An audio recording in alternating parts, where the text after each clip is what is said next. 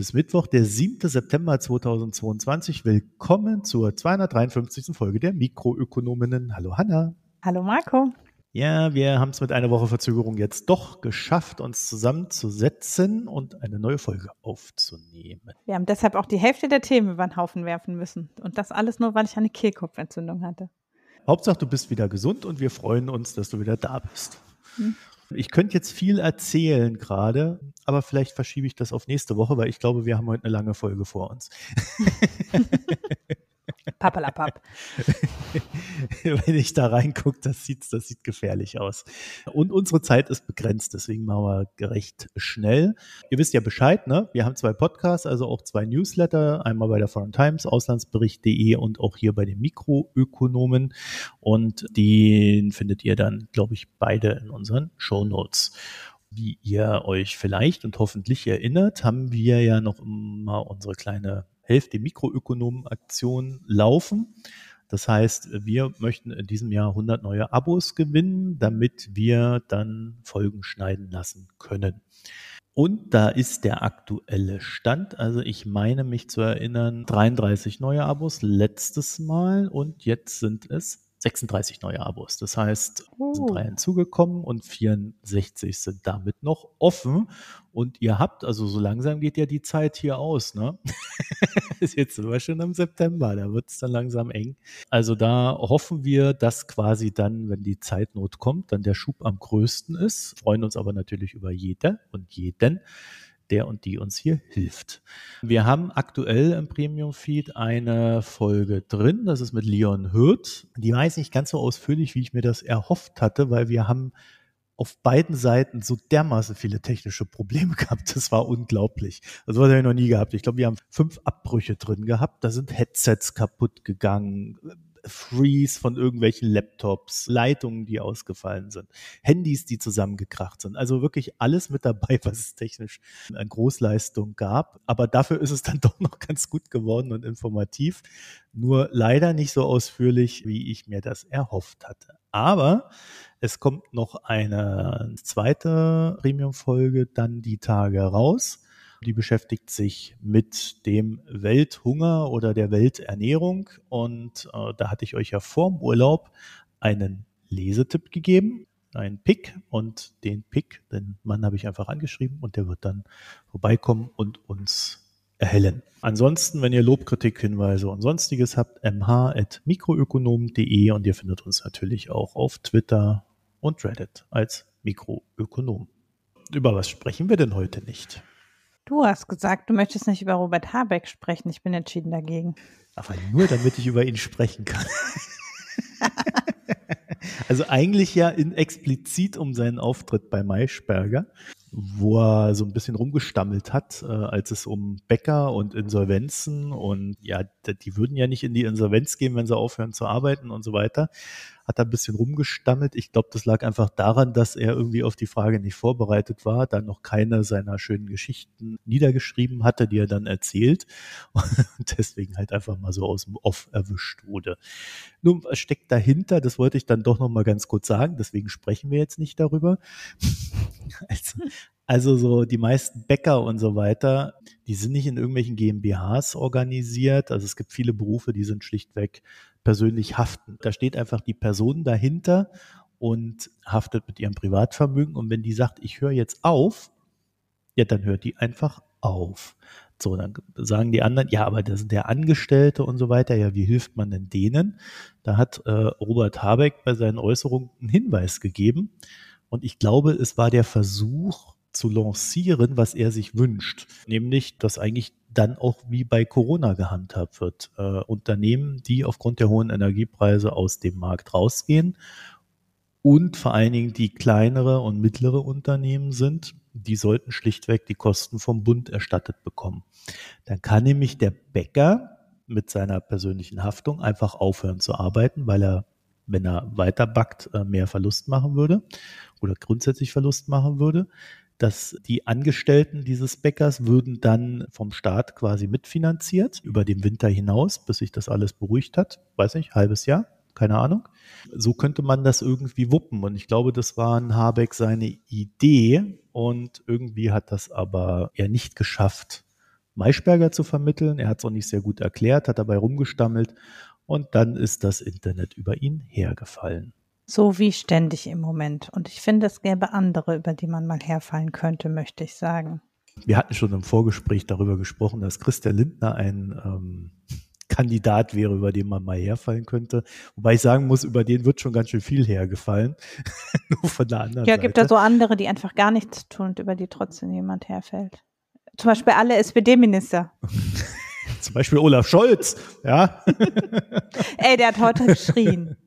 Bitte. Und gezittert. Und gezittert. Seine Hand hat gezittert. Der ist von Nullgefühl auf mein Körper kann die Anspannung nicht mehr aushalten. Völlig übermannt. Bevor wir jetzt weiter über Olaf Scholz lästern, ja, äh, ihr kennt das ja aus großen Unternehmen, ne? Da gibt's immer einen, der sagt, wenn einer so kommt im Vorstand, oh, das ist aber, oh, ich weiß nicht, ganz gefährlich, ganz gefährlich. Und wenn es dann schief geht, und er tut auch nichts dafür, dass es gut wird, heißt dann, ja, habe ich euch doch gleich gesagt. Ja, hättet da mal auf mich gehört. ja, und so gibt's Leute, die kommen mit dieser Methode in großen Unternehmen einfach immer so stufenweise nach oben, weil sie immer nur erklären, ja, das ist scheiße. und so habe ich äh, gerade das Gefühl, läuft es in der deutschen Politik. Es gibt Leute, die sehr, sehr aktiv arbeiten und es gibt Leute, die, naja, Bedenken äußern. Ja. Ich habe tatsächlich den Eindruck, es ist so, der Habeck wird immer nach vorne geschoben mit Mach mal.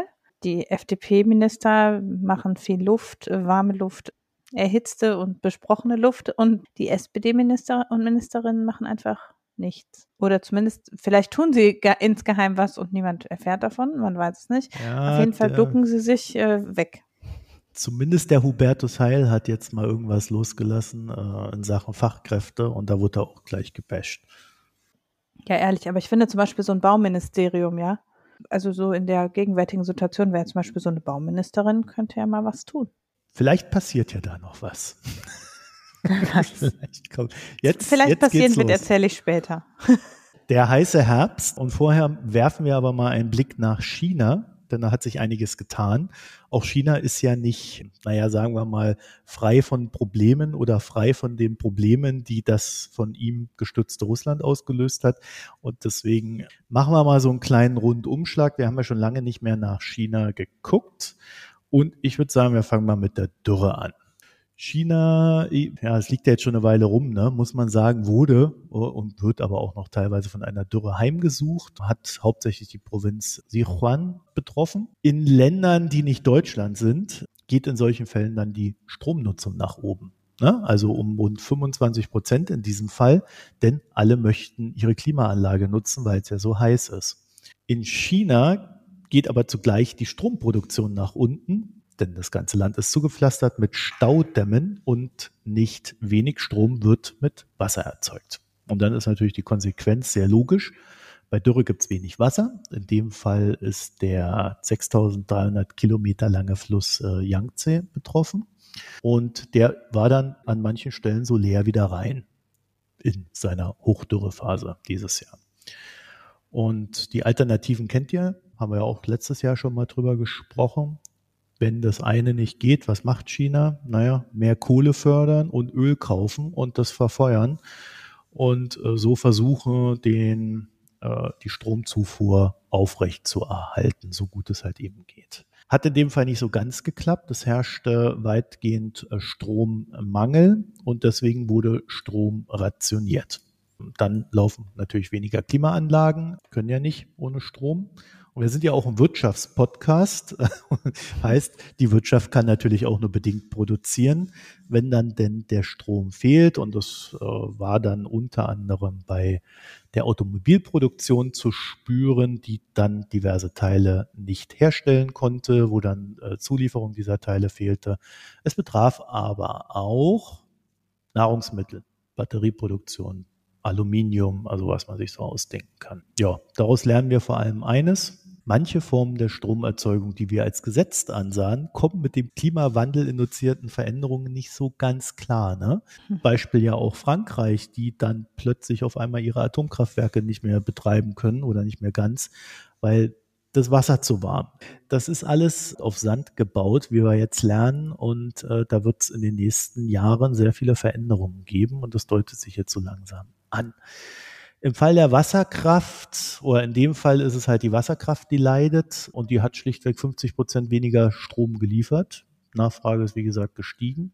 Wir haben auch, glaube ich, gerade in Polen gesehen, wie das ist, wenn man dann so einen Fluss, wenn er also nicht mehr so viel Wasser trägt, dann plötzlich mit der gleichen Menge an Schadstoffen befüllt. Dann gibt es auf einmal das große Fischsterben. Ja, äh, ich kann mir vorstellen, dass in Frankreich ähnliche Sachen drohen, wenn man dann trotzdem noch Atomkraftwerke betreut oder mit diesem Wasser kühlt und dann noch wärmeres Wasser da reinleitet. Ich glaube, da müssen wir uns ein paar Sachen einfallen lassen, um das in der Zukunft zu regeln. Abseits dessen hat es die chinesische Wirtschaft äh, aber ohnehin nicht gerade leicht. Denn da gibt es ja noch diese Pandemie, erinnert euch vielleicht, ist in Deutschland nicht mehr ganz so präsentes Thema. Flugzeugen darf man demnächst ohne, ohne Waffel, hätte ich jetzt fast gesagt, äh, ohne, ohne Maske rumfliegen und ähnliches. Aber in China nehmen die das noch sehr ernst. Das heißt, da gibt es die sogenannte No-Covid-Strategie und das im heftigsten Sinne immer mal wieder ein Lockdown. Also sobald irgendwo irgendwas, äh, irgendwie 50 Leute mal mit äh, Covid auftauchen, zack, Lockdown für ein paar Tage. Und das halt alles sehr erratisch. Also jetzt nicht so, dass man irgendwie sich mal darauf vorbereiten könnte, sondern da wird sofort gesagt, so, zack, Lockdown. Das streckt sich über das ganze Land. Das heißt, zwangsweise sind dann auch Industriegegenden äh, mit betroffen. Und da werden dann auch gerne mal ein paar Millionen Leute weggesperrt. Ne? Also ich glaube, ich habe letztens eine Zahl gesehen, das waren schon wieder fast 100 Millionen, die da insgesamt über ein paar Wochen im Lockdown waren, wenn man das so aufkumuliert. Die Folge dessen auch klar, ne? also äh, wir haben bei der, bei der Dürre haben wir es ja gehabt, äh, wirtschaftlich, wirtschaftliche Aktivität eingeschränkt, Lockdowns schränken wirtschaftliche Aktivität noch mehr ein. Es wird weniger produziert, als es vielleicht möglich wäre.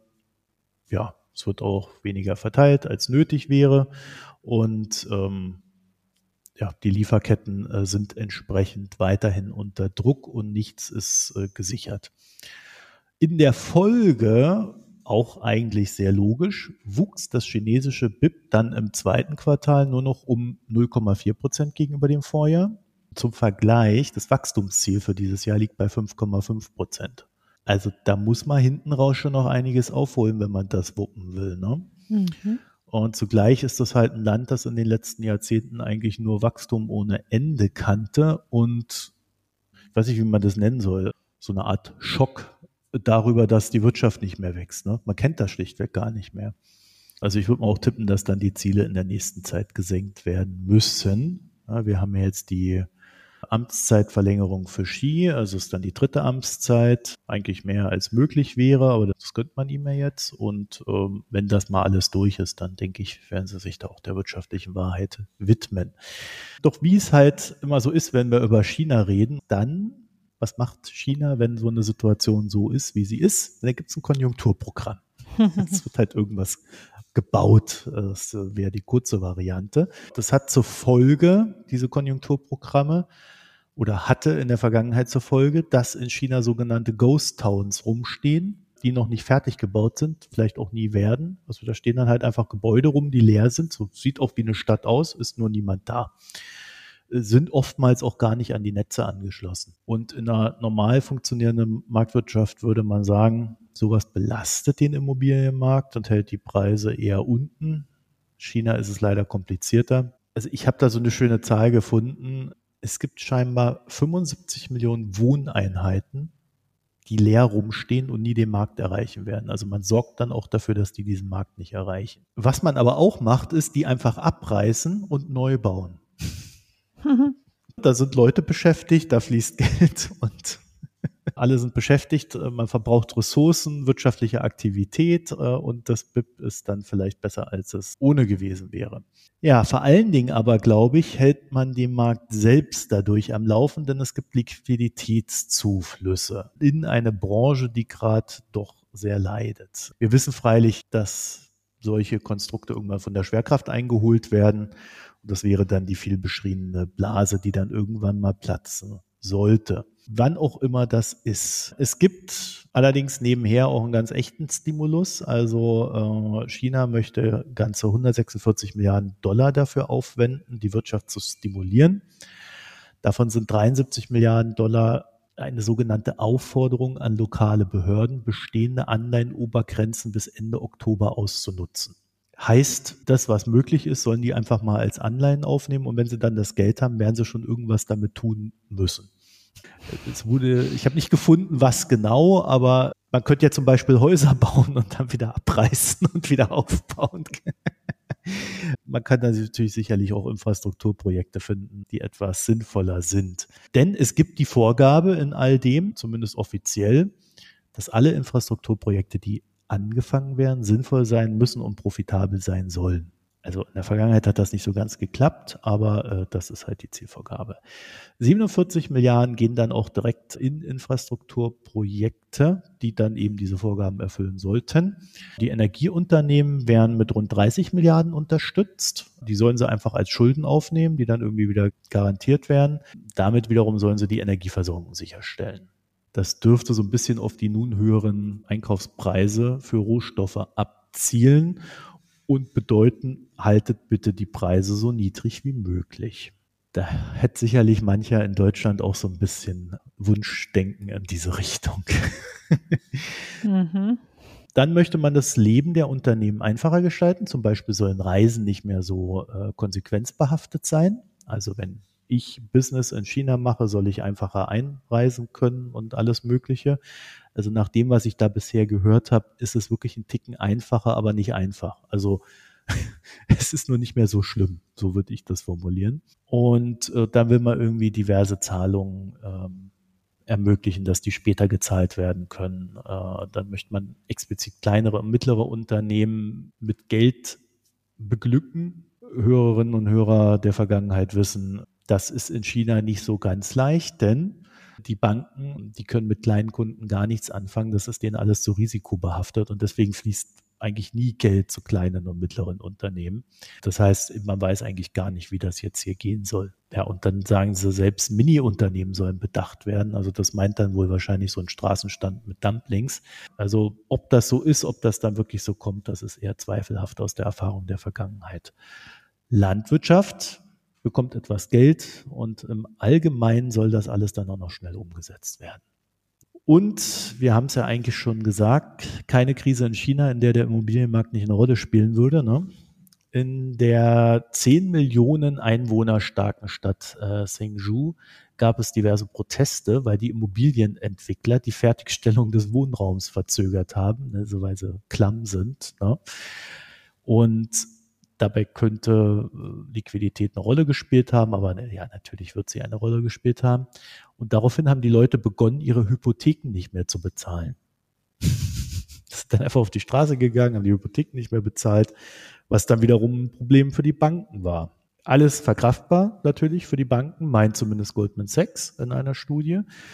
Und natürlich war das Phänomen auch nicht auf die Provinz beschränkt, sondern sie galt da lediglich als Epicenter des Ganzen. Betroffen sind chinaweit Hypotheken über sage und schreibe 300 Milliarden Dollar. Jetzt gucken wir nochmal nach oben. Das Konjunkturprogramm will ganze 146 Milliarden Dollar aufbringen. Und hier stehen schon Hypotheken im Feuer über 300 Milliarden. Hammer. Es gab da natürlich eine Lösung für die Leute weil die Proteste ausreichend stark waren. Der Druck im Finanzsektor wahrscheinlich ebenfalls. Die Stadt setzt jetzt einen Fonds auf, der den Immobilienentwicklern hilft, fertig zu bauen. Und da geht immer mal wieder einer pleite. Ne, also so nach den Erlebnissen in der Vergangenheit ist der Immobilienmarkt weiterhin stark unter Druck und äh, es hat sich eigentlich nicht gebessert. Das heißt, wir erwarten es dann natürlich auch für die Zukunft. Und zum Schluss es war in der westlichen Öffentlichkeit nur so eine kleine Randnotiz, dass die chinesische Notenbank die Zinsen für siebentägige und einjährige Ausleihung um zehn Basispunkte gesenkt hat. Und dann haben sie noch irgendwie zusätzlich 60 Milliarden an Geld zur Verfügung gestellt für den Bankensektor, aber das äh, ist dann vielleicht auch nicht mehr kriegsentscheidend. Aber in China selbst war das eine richtig große Sache, diese Zinssenkung. Denn das ist so eine Art Eingeständnis dass China ein Problem hat, also ein Wirtschaftswachstumsproblem. Und wir wissen ja, Eingeständnisse sind nicht so die große Stärke der chinesischen Politik. Also da hat der Marx dann doch mal gewirkt und gewonnen. Und die Frage ist natürlich, welche Probleme, also ich glaube, wir haben jetzt hier schon ein paar umrissen. Covid-Politik, No-Covid-Politik, die stößt jetzt gerade an ihre Grenzen, äh, weil sie hemmt explizit die wirtschaftliche Aktivität.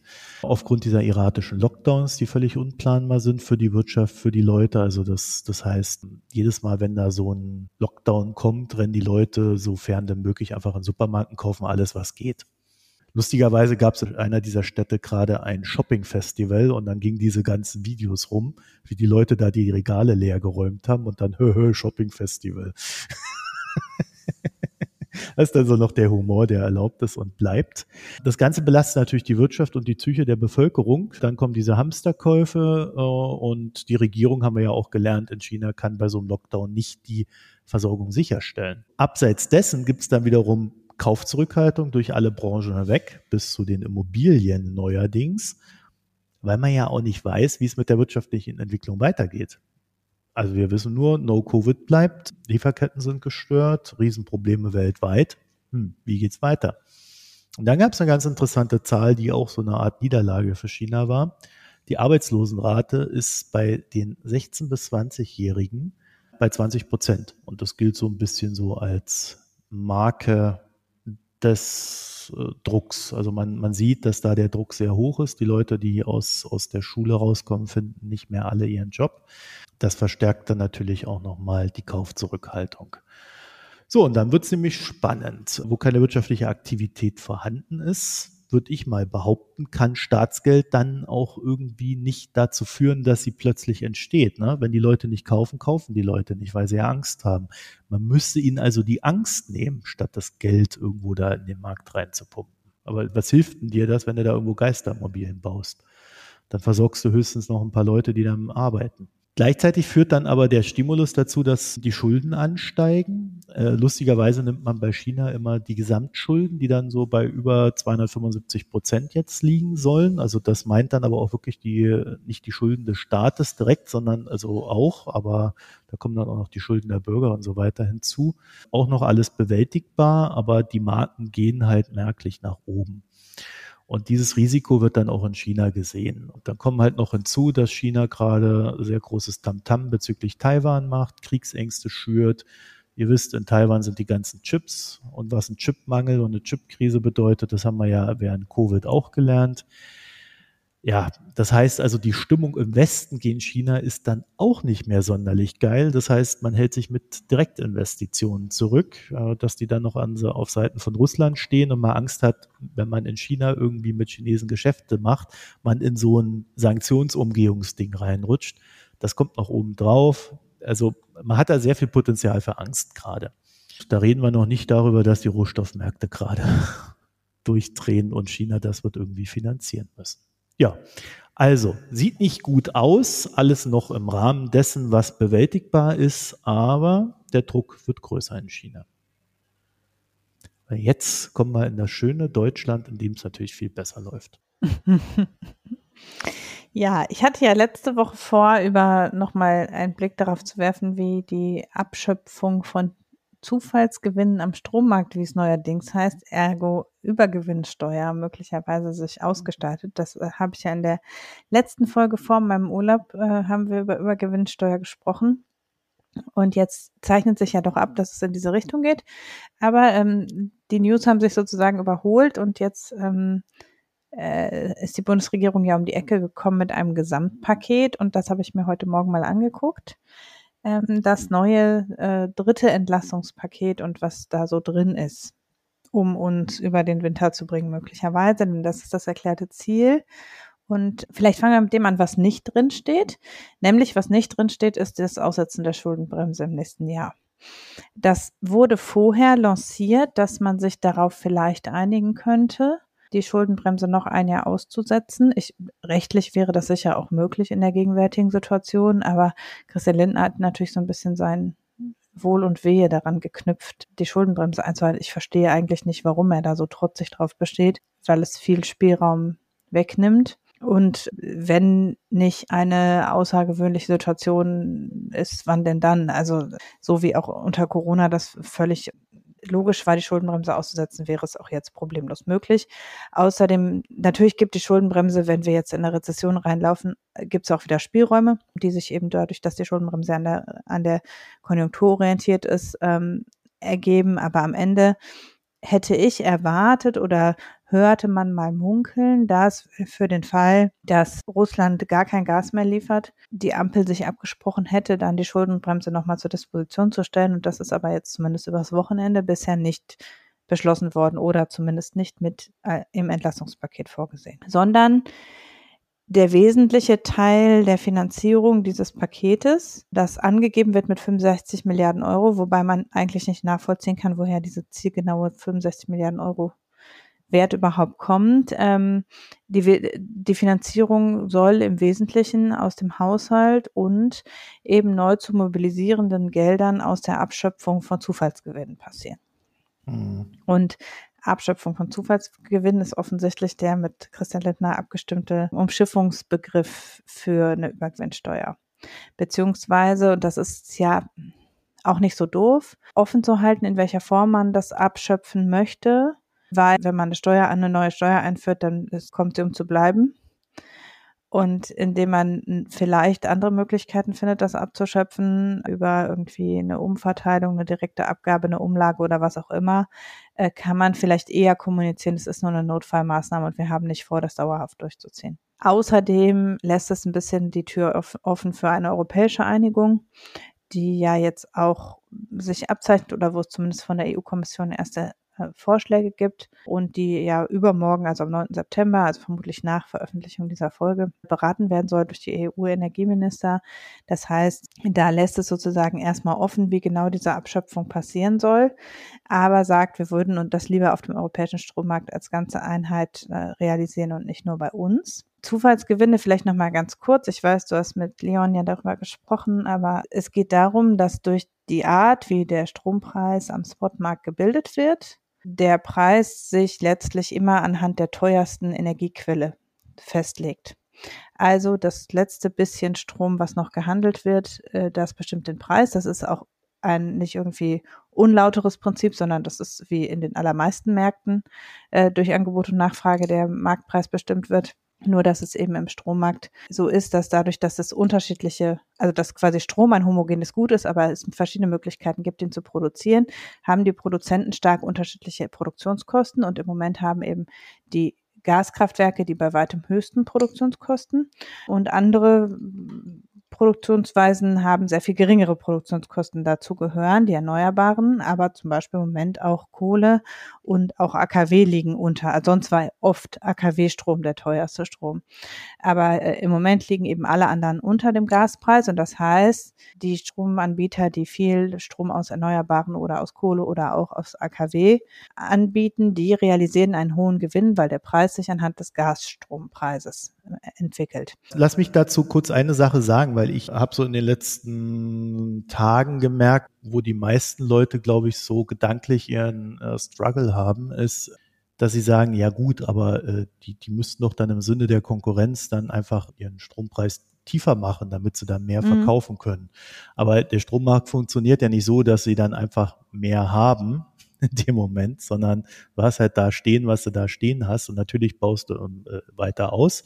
Das sieht man ja auch an den Erneuerbaren, äh, dass die im, äh, immer weiter ausgebaut wurden. Aber es ist auch ein sehr politischer Markt, der das wiederum beschränken kann was auch gemacht wurde. Wenn man das wirklich so sehen würde, wenn, wenn äh, zwei den gleichen Quark verkaufen, weil Strom ist ja quasi immer qualitätsgleich, egal wie er produziert wird, dann würde der eine halt nur einen Ticken unter den anderen Quark gehen vom Preis her. Mhm.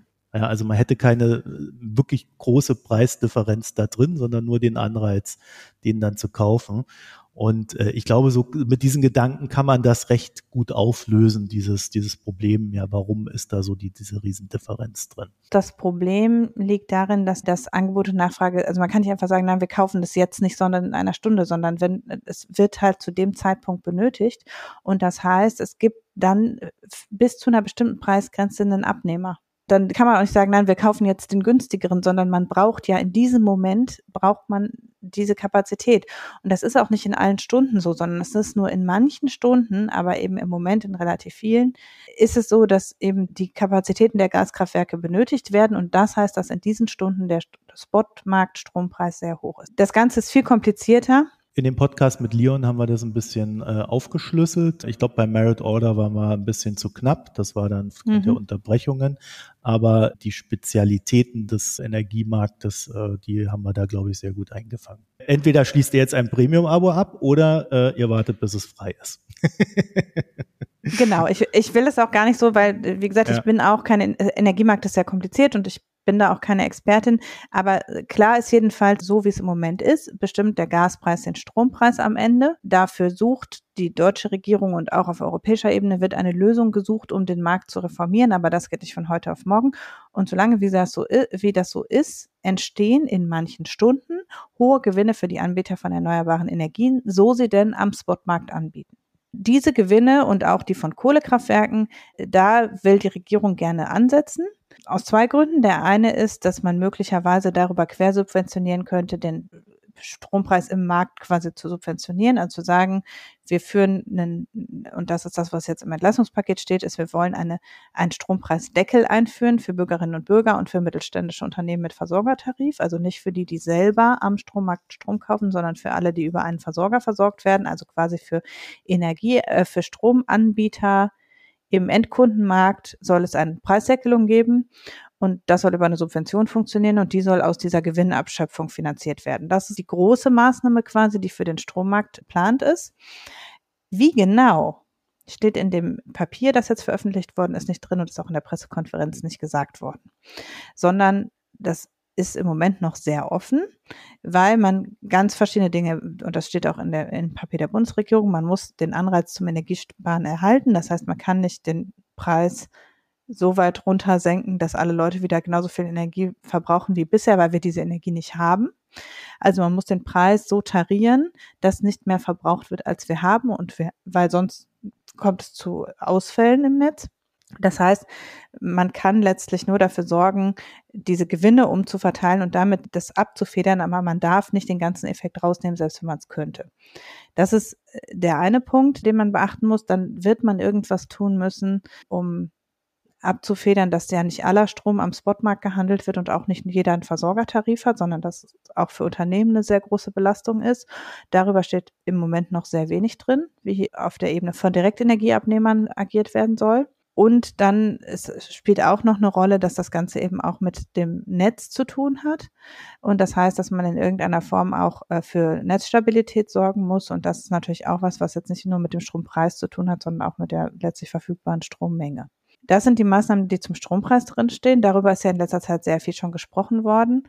Und das ist eben was, was auch auf europäischer Ebene diskutiert wird. Und deshalb schweigt die Bundesregierung sich da bisher aus, wie genau sie das machen will. Es gibt ein paar Vorschläge, wobei es keinen Vorschlag gibt, der, also auch der Vorschlag der EU-Kommission ist letztlich ist keiner so das Ei des Kolumbus, würde ich sagen. Es gibt ein paar Ideen, was man tun könnte.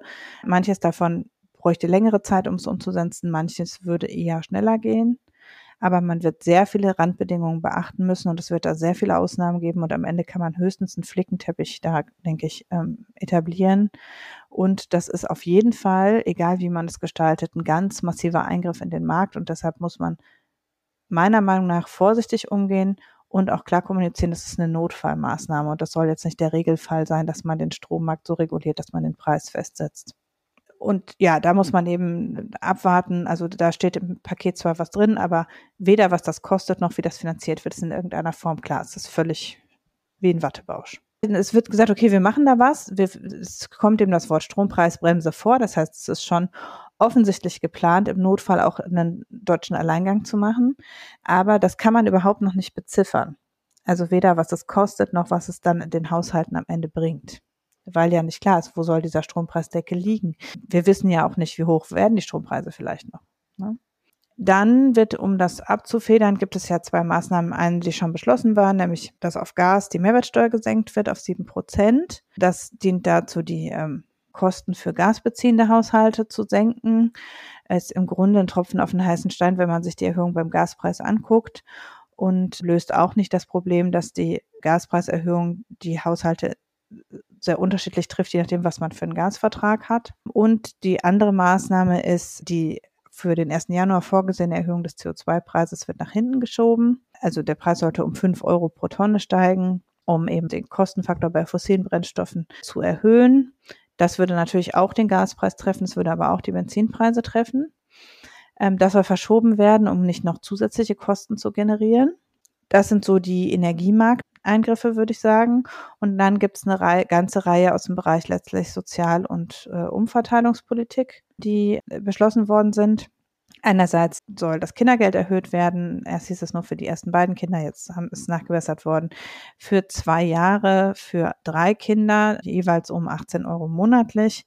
Das macht bei niedrigen Haushaltseinkommen ein bisschen was aus. Bei höheren Haushaltseinkommen ist das vernachlässigbar, ist aber auf jeden Fall teuer. Dann soll der Kinderzuschlag, äh, das ist auch normal, mit dem Kindergeld wird der Kinderzuschlag, das, das verläuft eigentlich immer parallel. Der Kinderzuschlag soll also auch erhöht werden. Der ist zum 1. Juli schon mal erhöht worden und wird dann zum 1. Januar nochmal erhöht. Dann gibt es Einmalzahlungen für RentnerInnen und für Studierende. RentnerInnen kriegen 300 Euro einmalig und Studierende 200 Euro einmalig. Wie die ausgeschüttet werden, ist noch nicht klar. Also bei Rentnern ist es relativ logisch, ähm, dass es einfach über die Rentenkasse ausgeschüttet werden kann. Wie das Geld an die Studierenden kommt, weiß man bisher noch nicht. Dafür trägt aber der Bund die Kosten und wie die Auszahlung erfolgen soll, soll in den nächsten Tagen entschieden werden. Dann wird das Wohngeld erhöht mit einer eigentlich schon geplanten Wohngeldreform. Das stand auch schon länger im Raum oder war eines der Teil des Regierungsprogramms eigentlich, dass das Wohngeld reformiert werden sollte, so dass mehr Haushalte Zugang zu Wohngeld haben. Der Kreis der WohngeldempfängerInnen wird dann auf ungefähr zwei Millionen Bürgerinnen und Bürger erweitert und das soll auch zum 1. Januar umgesetzt werden. Das Wohngeld soll außerdem eine Klima- und Heizkostenkomponente erhalten, so dass es eben angepasst wird, wenn die Heizkosten steigen und wenn die Energiekosten steigen. Dann soll ein zweiter Heizkostenzuschuss für Wohngeldempfänger ausgeschüttet werden, schon jetzt zwischen September und Dezember. Der ist auch relativ hoch, 415 Euro pro Person beziehungsweise 540 Euro für zwei Personen. Und dann gibt es eine ganze Reihe von Maßnahmen, die die Sozialversicherungskosten am Ende betreffen. Da wird einerseits die Grenze für MIDI-Jobs, also die Grenze, zu der man bisher, also die Höchstgrenze für Beschäftigung im Übergangsbereich, sogenannte MIDI-Jobs, wurde schon von 1300 auf 1600 Euro angehoben und wird jetzt auf 2000 Euro angehoben. Das heißt, in diesem Bereich fällt man in die Gleitzone der Sozialversicherungsbeiträge. Das kann man klar beziffern, dass es insgesamt 1,3 Milliarden Euro jährlich kostet. Wie viel Entlastung es dann den Einzelnen bringt, ist nicht klar, aber es ist auf jeden Fall etwas, was in diesem Bereich der Niedrig- und Geringverdiener wirkt. Das heißt, genau da, wo eben Leute gerade so an der Grenze der normalen Erwerbsbeschäftigung letztlich sind, da wirkt es besonders stark. Und dann wird das Kurzarbeitergeld verlängert, also letztlich die Sonderregelung für längeres Kurzarbeitergeld, die wir jetzt schon die ganze Corona-Pandemie lang hatten, wird nochmal verlängert. Das wäre eigentlich ausgelaufen. Ende September und wird jetzt verlängert. Das ist genau einer der Punkte zur Entlastung, was du gerade gesagt hast bei den Insolvenzen, dass eben Unternehmen, die drohen, insolvent äh, zu sein, die Produktion einstellen und Kurzarbeitergeld zahlen können und der Staat äh, sozusagen über den Winter trägt. Das ist damit möglich, indem eben die Sonderregelung fürs Kurzarbeitergeld verlängert wird. Ich glaube, dass das auch einer der Punkte ist, auf die Habeck in dem Interview sozusagen angespielt hat, dass sozusagen Kurzarbeit oder Produktionsengpässe und so weiter vom Staat letztlich aufgefangen werden. Ja. Dann äh, wird ein Bürgergeld eingeführt. Auch das ist eigentlich keine neue Maßnahme, sondern Teil des Regierungspaketes gewesen. Das Arbeitslosengeld 2 und Sozialgeld zusammengelegt werden. Wir nicht mehr Hartz IV sagen und äh, die Hartz-Reform sozusagen damit ad acta legen, sondern ein sogenanntes modernes Bürgergeld einführen. Was genau daran moderner und anders ist, äh, wird aber nicht ausgeführt. Aber jedenfalls ähm, wird es zum 1. Januar eingeführt. Es wird dann höher sein als das, der bisherige Hartz-IV-Satz. Und es wird auch schneller angepasst. Also das ist vielleicht eine der Komponenten, die jetzt sozusagen prinzipiell zu begrüßen sind aus sozialpolitischer Sicht, ist, dass ähm, die Anpassung an Inflation und Heizkostenentwicklung oder Energiekostenentwicklung soll regelhafter vorgenommen werden, sodass eben schneller auch Inflationsänderungen sich niederschlagen in der Höhe des Bürgergeldes. Aber das Bürgergeld steigt eben von, ich glaube jetzt 471 Euro, es hat vier Moment auf 500 Euro. Das heißt, es ist jetzt auch kein Riesensprung, der durch diese Reform äh, jetzt ausgelöst. Dann kommt äh, die Lieblingsmaßnahme von Friedrich Merz, der Abbau der kalten Progression. Das hat ja auch die FDP schon vor einigen Wochen durchsickern lassen, dass das Teil des Entlassungspaketes sein wird, dass die kalte Progression, also die Mehrbelastung, wenn man an der jeweiligen kurz vor dem Sprung der äh, in die nächste Besteuerungsgruppe sitzt, dass dann sozusagen man mehr Steuern zahlt, als wenn man darüber liegt. Das ist ohnehin schon äh, mehrfach reformiert worden und wird jetzt nochmal reformiert, so dass der Einkommenssteuertarif so angepasst wird, dass eben da es eine Steuerentlastung gibt, eigentlich immer nur an diesen, also dadurch wird nicht im Mittel jeder entlastet, sondern immer an bestimmten Grenzen kommt eine Entlastung. Davon profitieren also insgesamt schon relativ viele Leute. Aber das ist ganz klar was, wo nicht am unteren Ende der Einkommensverteilung, wo gar keine oder nur wenig Steuern gezahlt werden, sondern wo man umso mehr von profitiert, je mehr Steuern man zahlt. Das heißt, das ist eine Maßnahme, die ganz klar äh, relativ zumindest den mittleren und hohen Einkommen mehr nützt. Absolut bin ich nicht so sicher, aber auf jeden Fall ist das eine Maßnahme, die eher eben der FDP-Klientel und der von Friedrich Merz zugutekommt, als jetzt wirklich eine soziale Entlassungskomponente zu haben. Auch da ist es so, diese Grenzwerte sollen nochmal angepasst werden im Herbst, wenn der Progressions- und Existenzminimumsbericht vorliegt. Das heißt, äh, die Untergrenze des Steuertarifs und darauf aufbauend alle Stufen werden regelmäßig angepasst an das aktuelle Existenzminimum. Der Progressions- und Existenzminimumsbericht wird im Oktober, glaube ich, vorgelegt und dann, wenn das Existenzminimum festliegt, kann man erst sozusagen die Steuerstufen entsprechend anpassen. Aber wie gesagt, auch das ist jetzt kein großer Wurf und wird zum 1. Januar auch erst umgesetzt. Das 9-Euro-Ticket ist bekanntermaßen jetzt seit sieben Tagen nicht mehr da. Es gibt auch kein Anschlussticket und bisher ist auch nicht klar, ob es ein Anschlussticket geben wird äh, sondern es soll mit den Ländern darüber gesprochen werden, ob es ein Anschlussticket geben könnte, das zwischen 49 und 69 Euro kosten könnte. Es soll ein digital buchbares Abo-Ticket sein, das ist schon festgelegt worden, aber wie genau und wer das finanziert, nicht. Bund und Länder gemeinsam, also der Bund weigert sich, das alleine zu finanzieren, das ist auch klar, weil ja eigentlich der Nahverkehr in der Hoheit der Länder liegt. Die Länder haben alle schon gemeckert und Gesprächsbedarf angeregt und gesagt, ihnen geht es überhaupt schlecht und es ist alles viel zu teuer. Dass schon festgelegt ist, es soll ein bundesweit nutzbares Ticket sein, halte ich eigentlich für genau das Falsche, weil hätte man sich das offen gehalten, hätte man die Tür geöffnet für ländergültige Tickets, die günstiger sind. Das scheint aber jetzt hier ausgeschlossen zu sein und es ist auch nicht das, was ja mal diskutiert wurde, ein 365 Euro Jahresticket zum Beispiel geworden, sondern 49 bis 69 Euro pro Monat. Auch hier also wieder ein wattiges könnte irgendwann mal kommen. Wir wissen noch nicht wann, wir reden mal drüber. Weitere Corona-Maßnahmen werden verlängert, zum Beispiel die Umsatzsteuer in der Gastronomie bleibt auf sieben Prozent dass angeblich, um die Gastronomiebranche zu entlasten und die Inflation nicht weiter zu befeuern, ich halte das für eine rein populistische Maßnahme und weiß auch nicht, ob jetzt ausgerechnet die Mehrwertsteuer in der Gastronomie so wesentlich inflationsbefeuernd ist, um ehrlich zu sein, weil wenn man kein Geld hat, geht man einfach nicht essen. Also das ist eher eine Konjunkturstützungs- als eine Inflationsbekämpfungsmaßnahme, wäre meine Einschätzung. Um Geld zu bekommen, möchte man früher die nationale Mindestbesteuerung umsetzen. Das ist ja vorgegeben worden. Es gab eine internationale Einigung, da haben wir auch hier im Podcast drüber gesprochen, auf 15 Prozent Mindeststeuersatz. Das wäre ohnehin umzusetzen gewesen, denn da hat sich die G20 darauf geeinigt. Aber das wird jetzt früher umgesetzt und damit sollen einige Milliarden mehr Einnahmen generiert werden. Dann gibt es ein paar Maßnahmen, die eben schon beschlossen waren. Die Abschaffung der Doppelbesteuerung der Rente war eigentlich ohnehin fällig und wird jetzt etwas früher umgesetzt als ursprünglich geplant. Die Senkung der Mehrwertsteuer auf Gas habe ich schon gesagt.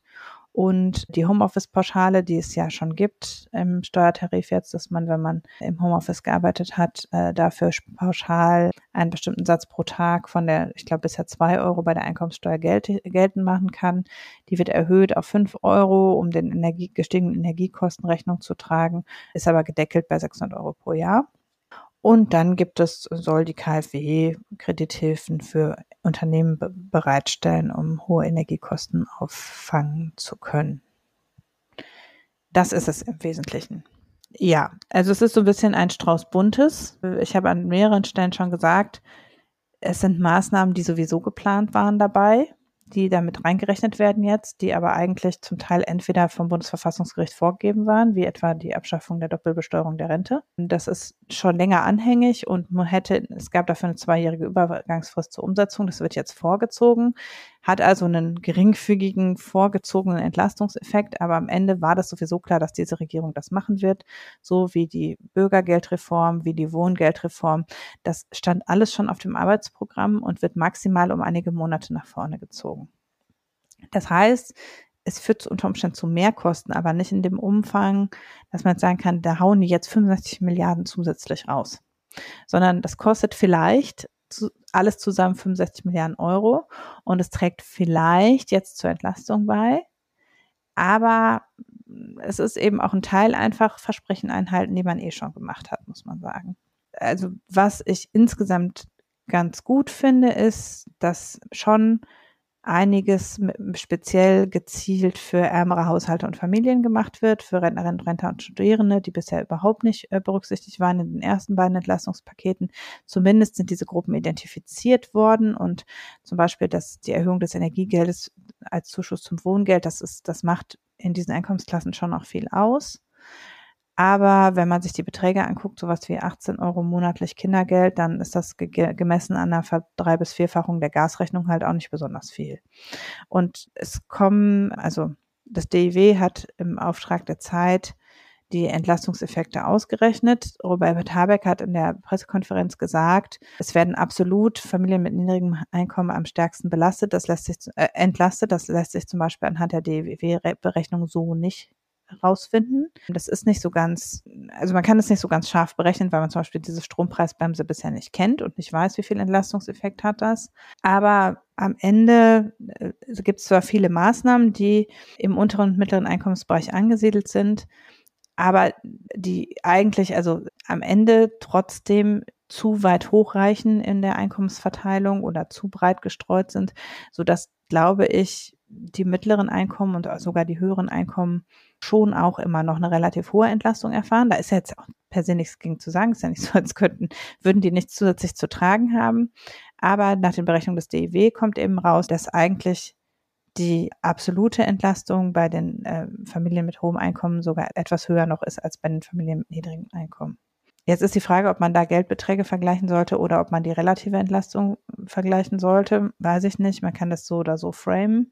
Trotzdem bleibt unterm Strich auf jeden Fall, dass hätte man zum Beispiel sich die äh, kalte Progressionssache gespart, man mehr Geld zur Verfügung gehabt hätte, um wirklich im Bereich der unteren Einkommen mehr zu tun. Gerade so Einmalzahlungen wie irgendwie 200 Euro für Studierende einmalig, das ist halt ein Tropfen auf den heißen Stein. In die Richtung geht auch so die Rezeption. Also es wird insgesamt gelobt dass überhaupt eben gerade im Bereich der unteren Einkommen was getan wird.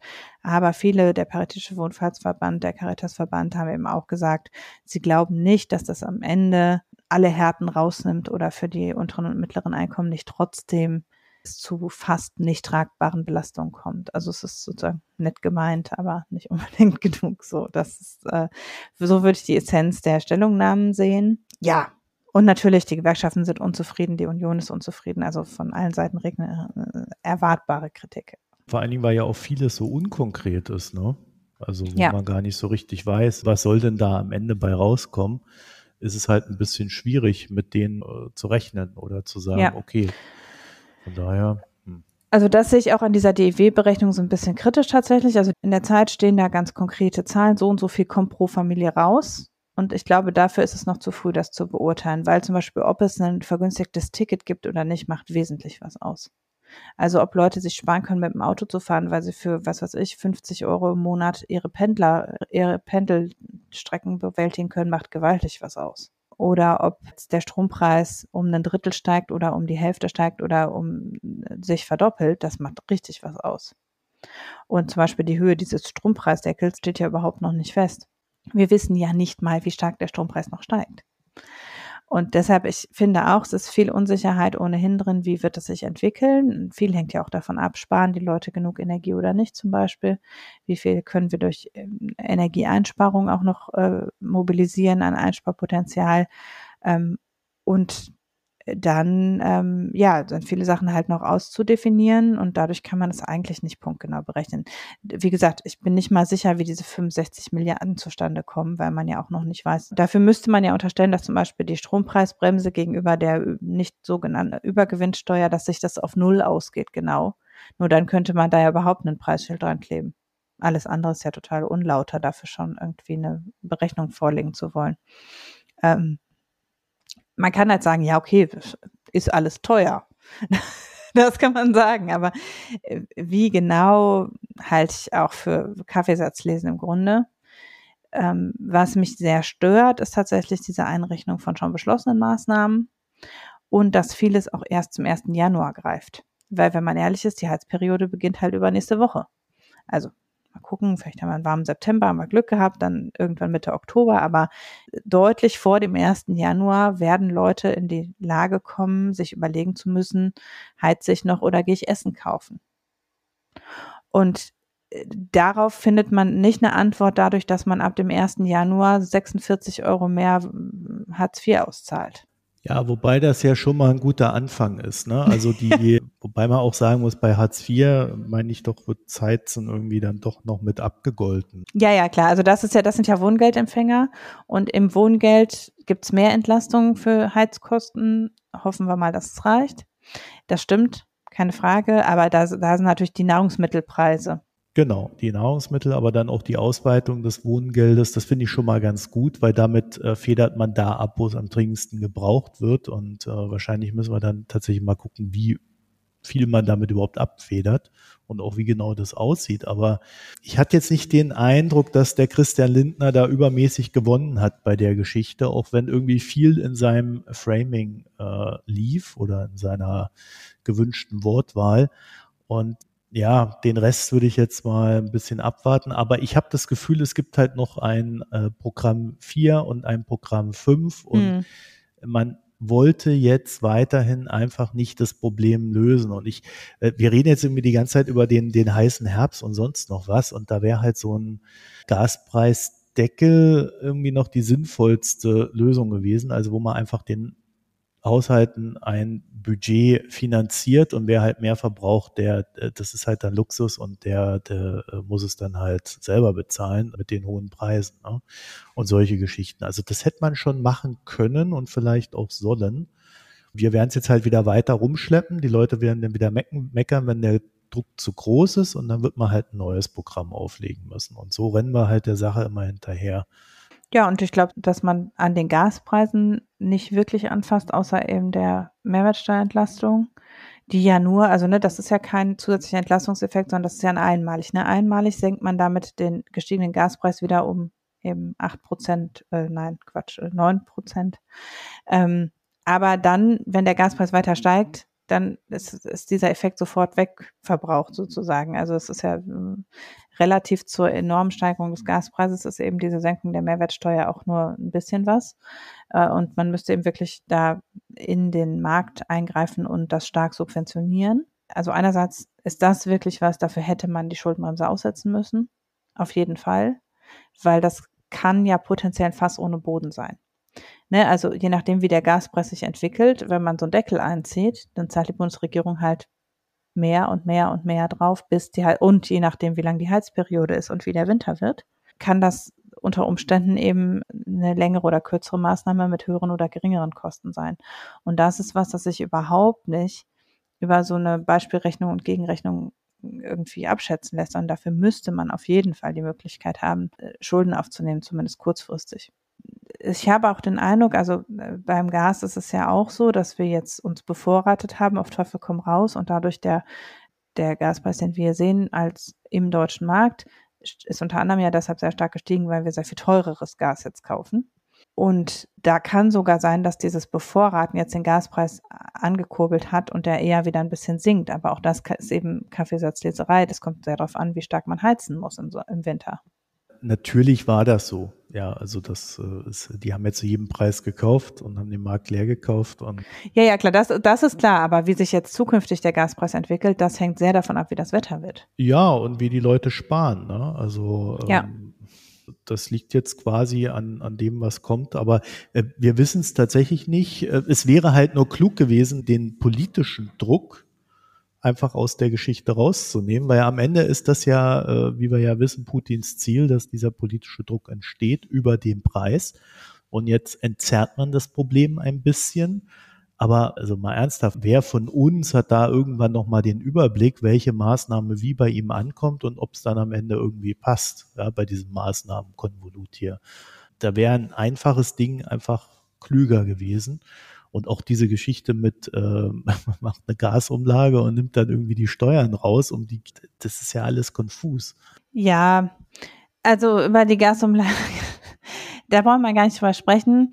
Ähm, was jetzt auch kritisiert wurde und was natürlich viel auch dahinter steckt, ist der Versuch, nicht alle Preiseffekte rauszunehmen, damit gespart wird.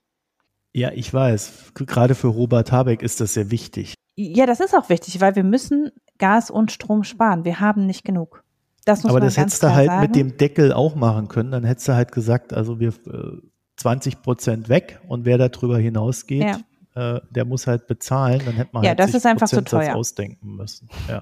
Also diese Idee von einem, äh, von einem Deckel und deshalb weiß ich auch nicht, wie hoch man diese Strompreisbremse dann wird ansetzen. Das kommt darauf an, ob man mehr Gewinne äh, realisieren kann, äh, weil jede Form von so einer pauschalen Subvention auf ein bestimmtes gedeckeltes Preisniveau ist un, kann un, potenziell unfassbar teuer sein für die Regierung. Naja, weißt und, du, aber da, es gibt ja die Zahlen dazu. Da, da gehen so Zahlen rum, das kostet irgendwie 35 Milliarden, höchstwahrscheinlich vielleicht auch 50. Und äh, wenn die Bundesregierung jetzt schon ihre eigenen Maßnahmen da so hochrechnet, dann wäre das ja immer noch billiger. Ja, aber die haben da jetzt haufenweise Sachen eingerechnet, die sie eh gemacht ja, Das ist ihr Problem. Also da wird so uns schon verarschen. Also ob wollen, jetzt wirklich 50 Milliarden de facto an zusätzlicher Entlastung da drin stecken, wage ich nicht zu sagen. Aber was ich sagen wollte, ist, ist halt die Frage, auch bei dieser Strompreisbremse, es geht halt immer darum, wir müssen das ist, ich weiß nicht, ob du die Pressekonferenz von Habeck mit den Netzbetreibern gesehen hast. Da hat er schon sehr deutlich gesagt, es ist völlig klar, wir kommen in Engpässe im Winter. Vielleicht können wir, wenn alles super läuft und alle sparen vorbildlich und der Winter ist mild und äh, keine Ahnung, alle möglichen Zusatzkonditionen, dann geht alles gut. Aber wir werden in einer Strom- und Gasknappheitssituation sein, die wir irgendwie handeln müssen und sind darauf angewiesen, dass alle sparen. Und da ist natürlich dieses, das Erhalten der relativen Preise total wichtig. Wenn man zu viel da abfedert, dann funktioniert das halt nicht mehr. Dann denken die Leute, ach ja, das bisschen mehr, das schaffe ich jetzt auch noch, habe ich über Corona auch geschafft. So.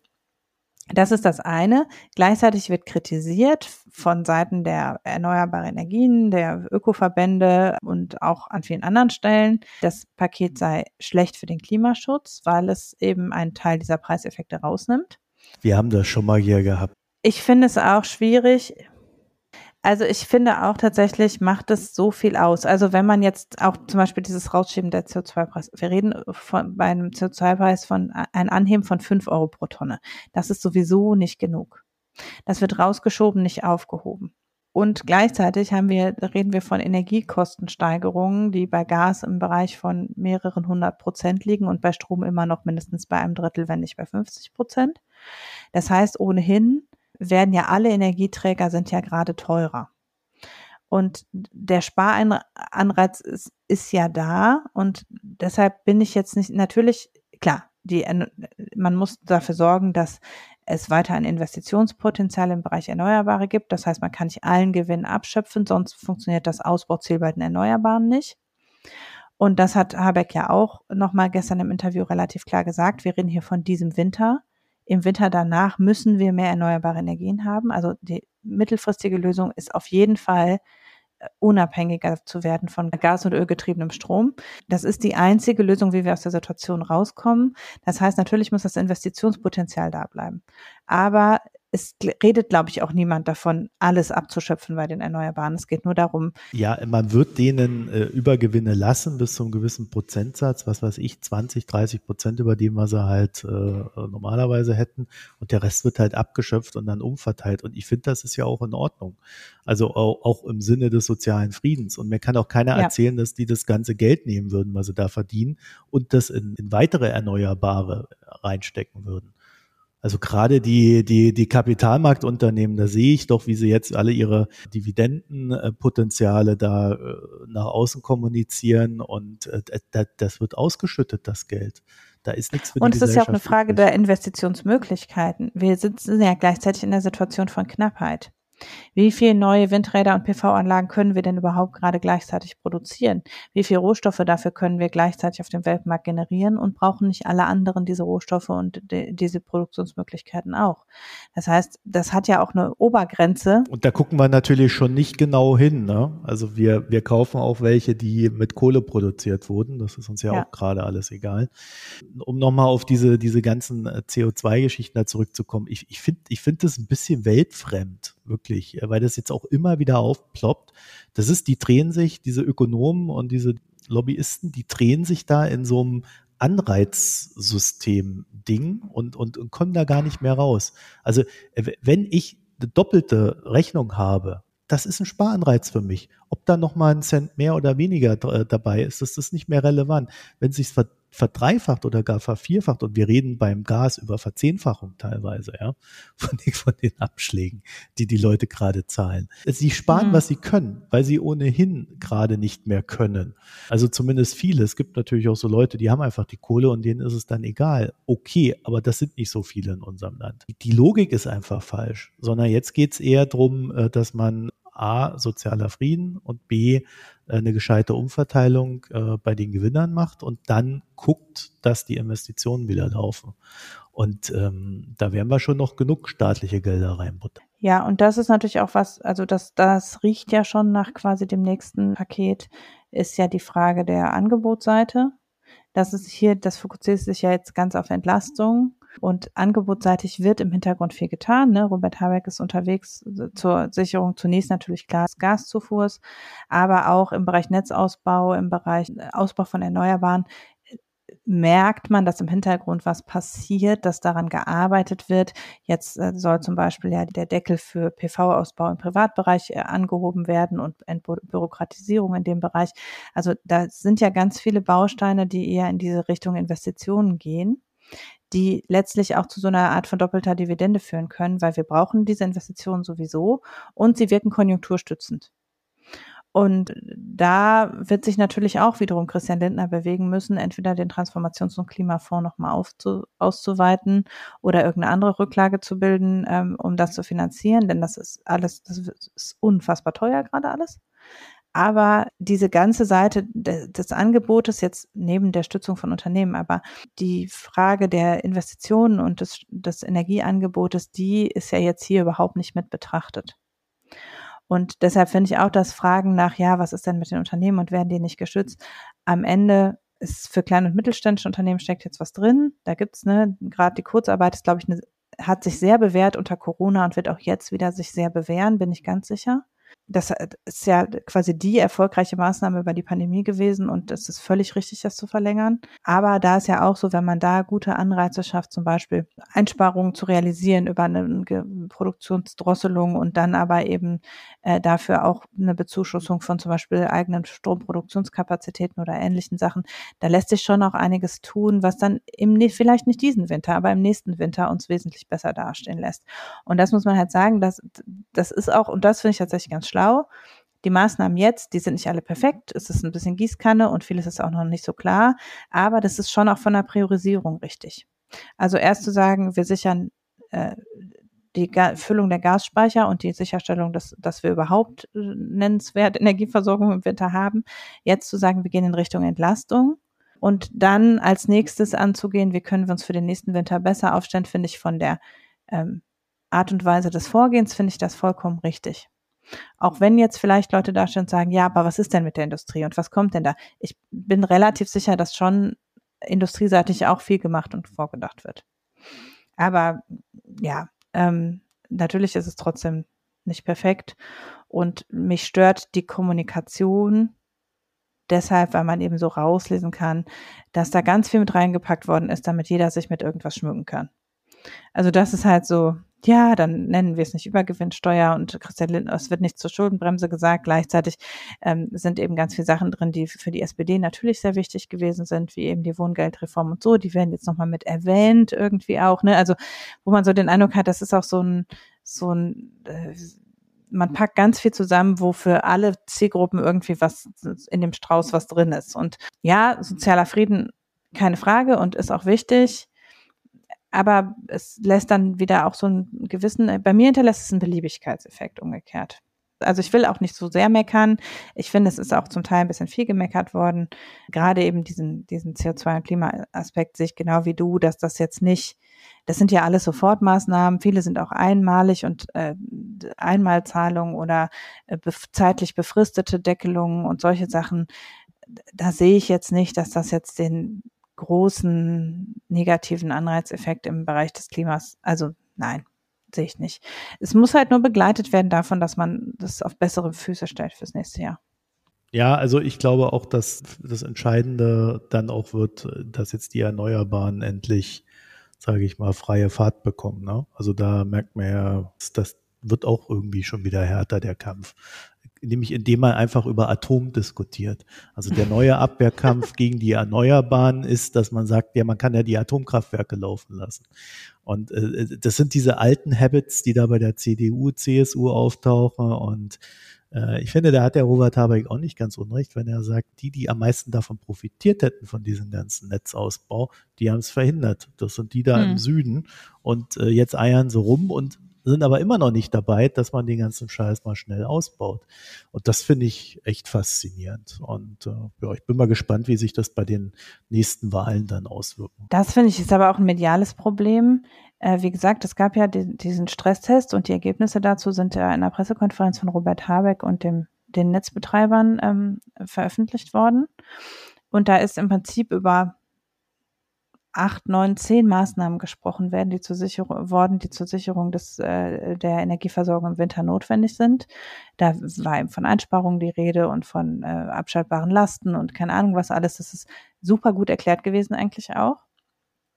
Und dann ist eben gesagt worden, ja, und die Netzbetreiber sprechen sich auch dafür aus, die Kernkraftwerke als Notreserve äh, am Netz zu lassen und gegebenenfalls, wenn sich zum Winter hin abzeichnet, das wird benötigt, äh, in Streckbetrieb zu gehen.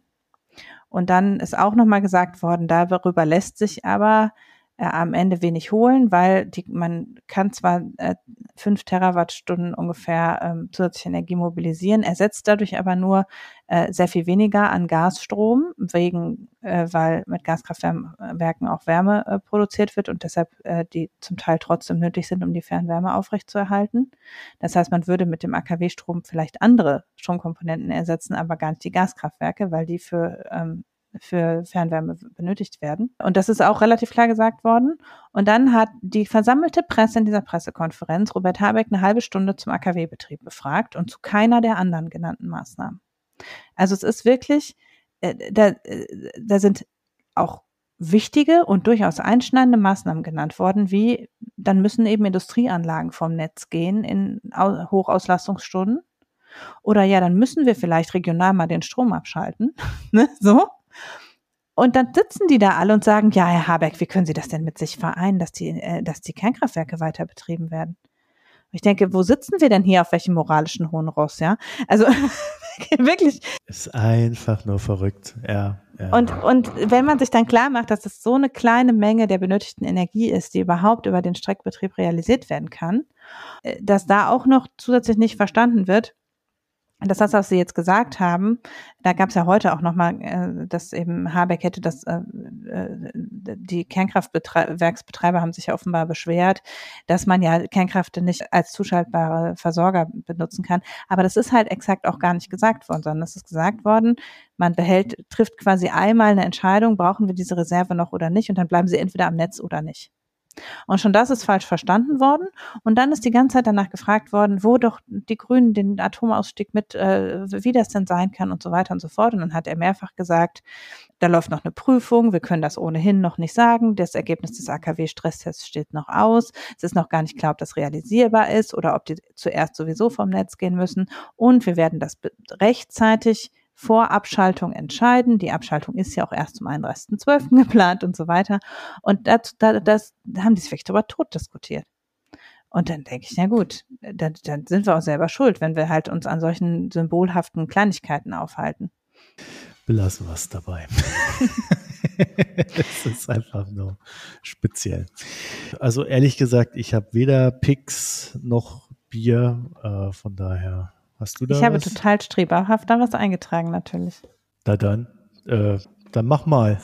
Ja, ich habe, ähm, weil ich ja vor kurzem längere Zeit Zeit hatte zu lesen, außerplanmäßig, habe ich ein Buch, was wirklich völlig äh, seichte Lektüre ist und nichts mit äh, Wirtschaft oder so zu tun hat und das es bisher nur auf Englisch gibt, das ich aber sehr empfehlen möchte. Das heißt To Kill a Troubadour von Martin Wa- Walker. Das ist der, äh, ich glaube, 15. Band der Bruno Chef de Police-Reihe. Also es ist eine Krimireihe, die im ländlichen Frankreich spielt.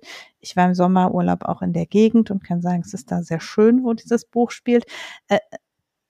Ja, das tut aber nichts zur Sache. Also ich möchte das gar nicht ausweiten, dass es eine schöne Gegend und eine nette Krimireihe ist, sondern warum ich das Buch empfehlen möchte, ist, weil es tatsächlich sehr politisch ist. Also gerade für so dieses Genre Regionalkrimi und für einen britischen Autor finde ich es sehr politisch. Ähm, und zwar, obwohl der Ukraine-Krieg darin nicht statt, also das Buch ist jetzt erschienen, es ist aber offensichtlich vor Beginn des Ukraine-Kriegs geschrieben. Der Krieg spielt selber keine Rolle, aber es geht sehr viel um die russische Beeinflussung der europäischen politischen Extreme. Also ich will gar nicht zu viel von der Handlung verraten, aber im Grunde ist der konkrete Konflikt, um den es geht, ist eben der äh, baskische Unabhängigkeitskonflikt in Spanien. Daraus äh, entspinnt sich der Kriminalfall. Und es wird sehr viel über eben die äh, russische Einflussnahme und die russische Beeinflussung solcher Regionalkonflikte und äh, extremistischen Bewegungen. Äh, das wird aufgegriffen in dem Roman. Und äh, das finde ich sehr, fand ich erstaunlich aktuell für so eine wirklich eigentlich seichte Lektüre und auch sehr gut recherchiert, muss ich sagen. Also äh, auf einem Niveau, wo ich durchaus fand, dass das für einen eigentlich wirklich einen Roman auf einem ordentlichen Niveau recherchiert war. Deshalb habe ich sehr gern gelesen. Wie gesagt, gibt es bisher nur auf Englisch, wird bestimmt zum Weihnachtsgeschäft im Diogenes Verlag auf Deutsch erscheinen. Aber die deutschen Übersetzungen sind übrigens fürchterlich von den Bruno Chef de Police ähm, Büchern. Ich hasse das ja. Bei übersetzten äh, Büchern, die in Frankreich spielen, oder es gibt, ich weiß nicht, ob es das für andere Länder auch, doch bei Italien, Krimis gibt es das zum Teil auch, dass willkürlich irgendwelche französischen Wörter nicht mit übersetzt werden. Also dann einfach so welche, die so Alltagsvokabular, die nichts bedeuten, sowas wie, keine Ahnung, Feuerwehr oder so. Ja, das wird dann nicht mit übersetzt, sondern das steht dann kursiv in Französisch da drin. Das macht mich wahnsinnig, sowas. Wo ich so den Eindruck habe, das ist nur, um dem Ganzen so ein, keine Ahnung, Anschein zu geben. Deshalb, ich lese die auf Englisch, die ganze Bruno Chef de. Jeder, der auf Englisch Bücher lesen kann, sollte es tun. Sie sind außerdem billiger und es gibt sie als E-Books. Es hat nur Vorteile. Aber ja, irgendwann wird es sicher auch auf Deutsch im Diogenes Verlag erscheinen äh, zum Weihnachtsgeschäft. Mhm. Aber empfehlenswert, wenn man Lust hat, sich leicht amüsieren zu lassen und dabei übers ländliche Frankreich und gutes Essen auch noch ein bisschen was zu lesen. Ja, Übersetzungen sind ja bei Büchern sind ja echt so ein, so ein Thema, über das man sehr lange reden könnte. Also es gibt ja Sprachen, die ich nicht kann und wo ich dann akzeptieren muss, dass die Sachen vielleicht schlecht übersetzt sind. Dann lese ich vielleicht immer noch lieber die englische Übersetzung als die deutsche unter Umständen. Aber bei Büchern, wo ich auch noch die Originalsprache kann, macht es mir manchmal körperliche Schmerzen, wenn ich die noch so rauslese aus der Übersetzung. Also das finde ich dann wirklich gruselig, wenn man am Satzbau noch erkennt, wie der Satz in der Originalsprache war. Da werde ich wahnsinnig. Halt schnell äh, auf Geld getrimmt, äh, macht sich keiner mehr Mühe. Ja. So, und was hast du getrunken? Was ohne Alkohol, weil ich trinke ja kein Alkohol mehr. Ich äh, trinke mich also jetzt wieder durch alkoholfreie Alternativen von Dingen, unter anderem in diesem Fall alkoholfreier Sekt. Ich habe vor, ich glaube, zwei Jahren oder so schon mal äh, einen Apfelsekt empfohlen, nämlich Aperitif. Äh, jetzt hatte ich einen anderen, nämlich von Van Namen. Das ist also so ein öko super tolle sortenreine Saftfabrikant eigentlich. Also sie machen auch Rhabarber und keine Ahnung, also abgefahrene Säfte immer mit Apfelsaft mit Sortenbezeichnung und sowas. Und die machen also auch Apfelsekt, in diesem Fall äh, Apfelzecco mit Quitte. Äh, den hatte ich geschenkt bekommen und äh, habe ich auch getrunken jetzt irgendwann vor ein paar Wochen und finde ich aber ekelig. Also ähm, das klingt ehrlich gesagt auch so. Nein, also Apfelsekt, also Apfelsekt kann sehr lecker sein. Also ich finde den Aperitif, der ist für einen Apfelsaft halt nicht so besonders süß. Ähm, und den gibt's ja auch mit Holunder und mit Quitte und mit keine Ahnung was. Ähm, und der ist aber irgendwie spritzig und einigermaßen säuerlich und deshalb, wenn der gut gekühlt ist, kann man den sehr gut trinken. Während dieser Apfelsekko war einfach viel zu süß. Also der schmeckte halt so süß wie Apfelsaft mit ein bisschen Sprudel drin. Also auch nicht wie Apfelschorle, sondern wirklich wie, ja, schäumender Apfelsaft. Und das finde ich, also selbst wenn man ihn sehr gut gekühlt trinkt, fand ich es immer noch zu süß und gleichzeitig auch nicht so, also dieses mit, ich finde generell mit Quitte sowieso, glaube ich, nicht so gut, weil man Quitte eigentlich überhaupt nicht schmeckt. Ähm, das heißt, beim Aperitif mag ich auch den mit Holunder oder mit Rose oder so lieber als den mit Quitte. Von daher, also die Quitte hat jetzt auch nichts besser gemacht daran. Und ich würde also immer empfehlen, Aperitif zu kaufen und nicht den Vernamen Apfelsekko. Tut mir leid. Mhm. So ist es. Aber ich suche noch den Link raus, damit ja. du das verlinken kannst trotzdem. Dankeschön. Damit jeder mal.